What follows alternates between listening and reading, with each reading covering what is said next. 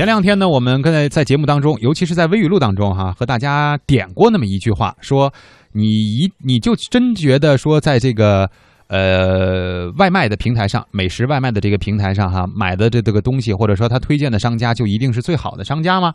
后来我们也告诉大家答案了，对吧？呃，花点钱就能把这个事儿解决。那么近期呢，我们的记者啊，央广的记者呢，也是深入到了这个社会当中，去到了这个餐厅当中，包括找到这个各种外卖平台去了解，也了解到了一些竞价机制背后的故事。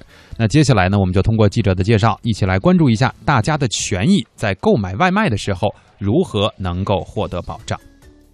记者随机走访了北京的几家餐厅，多家餐厅老板表示，外卖平台竞价排名已经是公开的秘密。那个好像也分星级啊，分什么的，但是花钱能给你排到排到前面，应该是。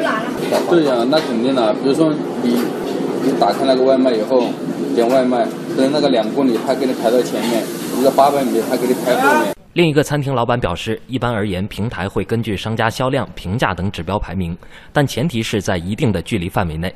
按距离啊，都是一般按距离按照最近的先显示，然后你可以选择那个那个销量最高的嘛，按照那个距离的远近定的。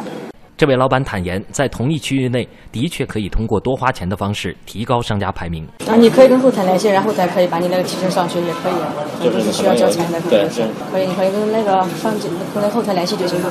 某外卖平台送餐员表示，一般来说，某一区域内销量和人气较高的餐厅，在搜索中会排名靠前。以前是以前有这个，它不像百度上有那个级别吗？它这个好评率上去了，才能保住这个级别。而是说，你只要在附近点餐的情况下，基本上头一眼或第二眼就能看到。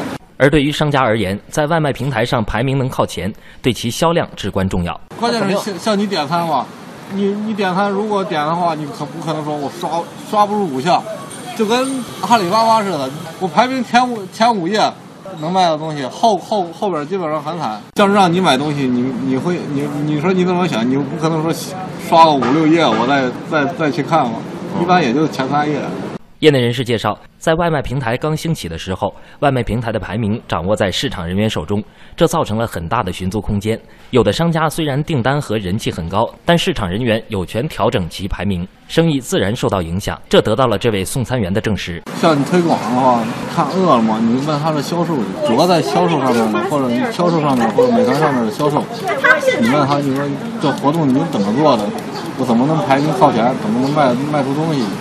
据了解，这些外卖平台的竞价模式出现均在半年前左右。竞价排名模式也不是只有美团外卖一个平台有，其他平台也存在。此前有媒体曝光了位于北京市朝阳区中红北京像素小区外卖村有一百零二家餐馆无照经营，其中就有一家名为“烤肉饭”的黑餐馆，在一个月前就通过美团外卖的竞价排名来提升订单销量。其中最贵的一次为六月二十三号，花费了二百二十六元。烤肉饭排名在草房区域的第五名。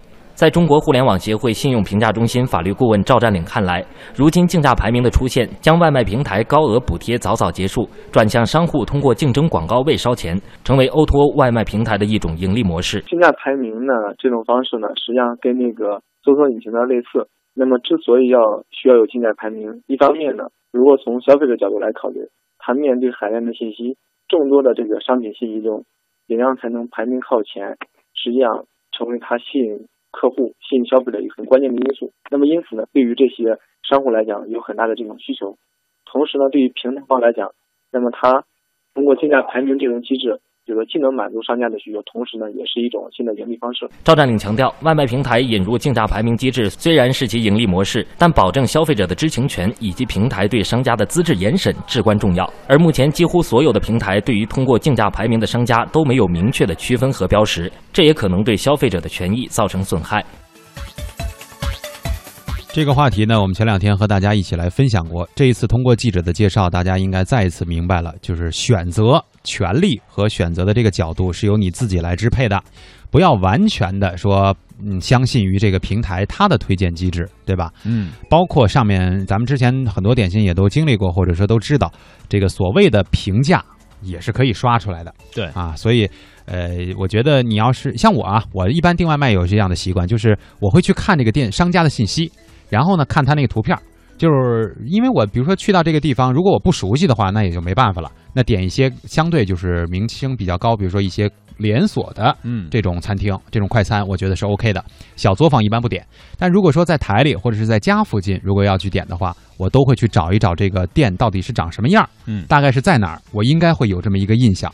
如果我确实没印象，但是我又对这地方非常熟悉，你觉得我会信吗？嗯，是吧？那你在送餐的时候，一般会给你做评价吗？会的啊。他说：“感谢您选择我们的这个店。”我说：“嗯，没没事儿。我的我这一般这种情况我不知道怎么接啊。